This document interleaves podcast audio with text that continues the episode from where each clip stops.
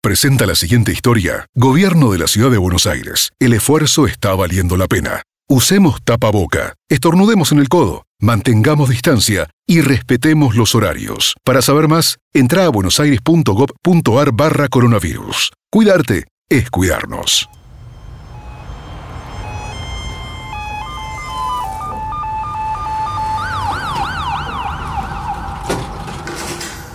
Sábado de madrugada.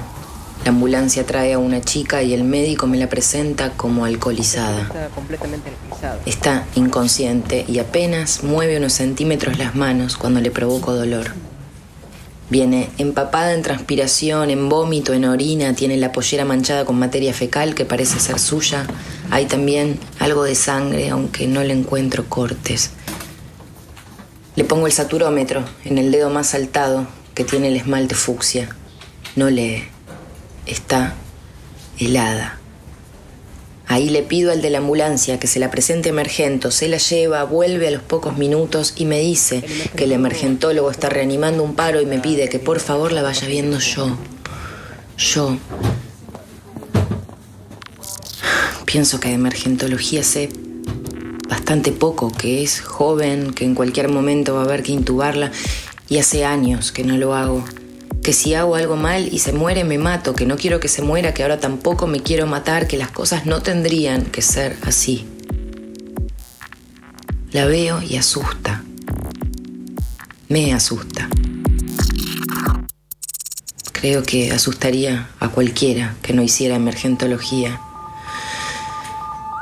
Trato de tomar coraje de pensar que soy la mejor opción que tiene en este momento porque mi compañera que tiene la misma idea que yo de estos temas está terminando con otro paciente y más que nada porque si se queda en la camilla de la ambulancia, ahí sí, que se va a morir.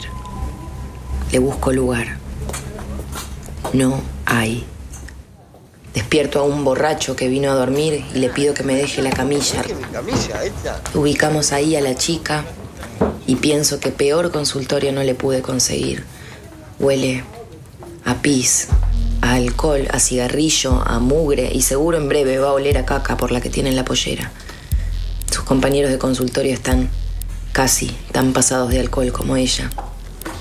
Le subo las barandas como si se fuera a caer un poco por costumbre, otro poco por si llega a convulsionar. Los de la ambulancia se van, llamo a mi compañera para que me dé una mano, le tomamos la presión, la tiene por el tercer subsuelo, el pulso solo se le siente en el cuello y es muy débil. Sus pulmones rugen. Busco algún enfermero para ponerle ya mismo una vía. Están todos con el paro. Por suerte tiene buenas venas, así que se la logramos poner nosotras.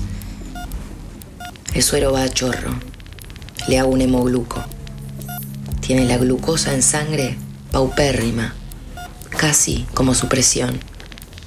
Le paso glucosados hipertónicos sin asco, azúcar por vena, digamos. Pruebo de vuelta, le respuesta el dolor, me trata de sacar la mano, respiro. Respiro. Busco de dónde viene la sangre. No es suya. La envolvemos en camisolines para calentarla hasta que consigamos alguna manta. No hay por ningún lado, ni siquiera sábanas. Calentamos unos sueros debajo de la canilla de agua caliente y se los ponemos a los costados del cuerpo. Le pasamos el combo revive muertos y al terminarlo se pone en posición fetal. Le ponemos una máscara de oxígeno, un corticoide para que respire mejor y chocamos los cinco. Hacemos pasar a sus dos amigas, la más alta tiene un corte en la mano, manchado con vómito, roña y sangre. Y les preguntamos qué consumió. Dicen que una jarra loca. Insisto con qué contenía. Alegan no saber que la preparó un amigo. Les explico que esto no es un juego, que eso es un peligro, que su amiga se podría haber muerto. Que no digo que no tomen alcohol, pero que así no. Voy a ver qué pasó con el del paro.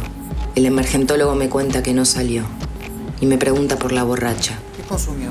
Le digo que ya está y me da un sermón de que no tenemos que asustarnos por cualquier pavada. Tengo tantas ganas de mandarlo a la mierda. ¿Qué consumió? Pregunta el emergentólogo. Una jarra loca, contesto. Ok, necesito saber qué es lo que tenía esa jarra exactamente, dice. Y sé que está pidiendo que vaya a averiguar.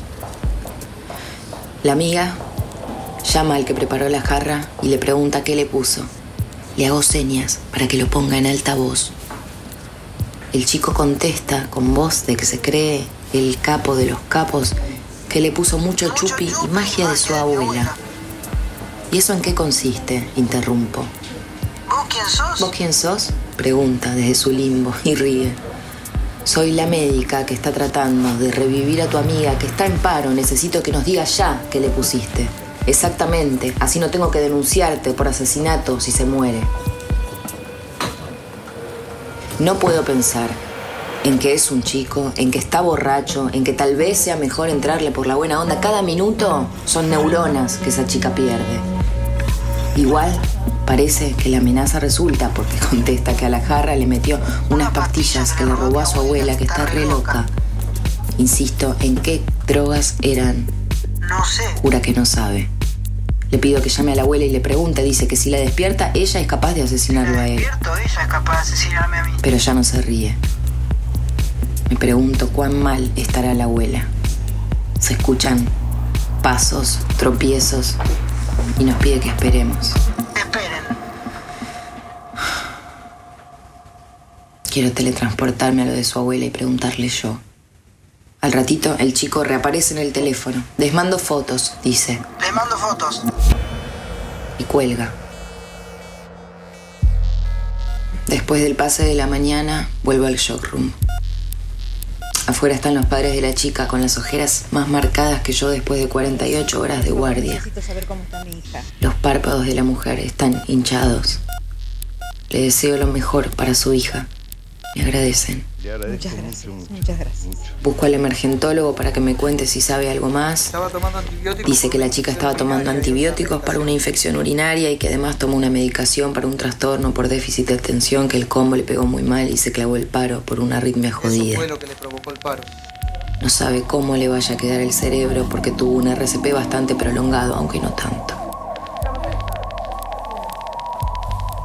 Agradezco por dentro a mis padres el haber sido tan obsesivamente cuidas, aunque en aquel momento los haya odiado, claro.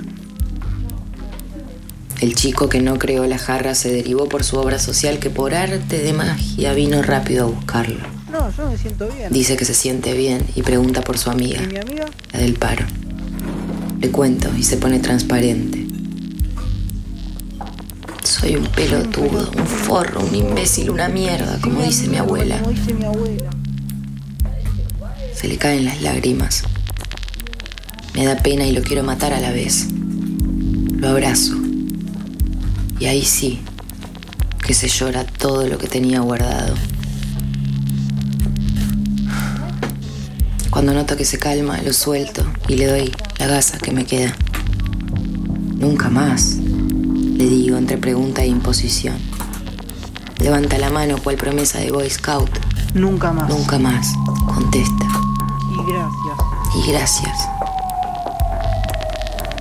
Lo abrazo de nuevo. Salgo y me fumo dos puchos, uno atrás del otro, antes de subirme al colectivo.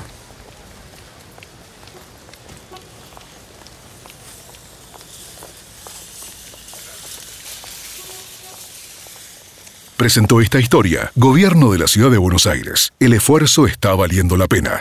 Usemos tapaboca, estornudemos en el codo, mantengamos distancia y respetemos los horarios. Para saber más, entra a buenosaires.gov.ar barra coronavirus. Cuidarte es cuidarnos. Casa Radio. Casa Radio. Con Andy Kuznetsov Hernán Casiari. y gran elenco de reconocidos artistas. Casa Radio. Todos los lunes, 22 horas. Pasa, acomodate. Esta es tu Casa Radio. Otras historias vas a escuchar en el aire de Metro 95.1. Sonido urbano.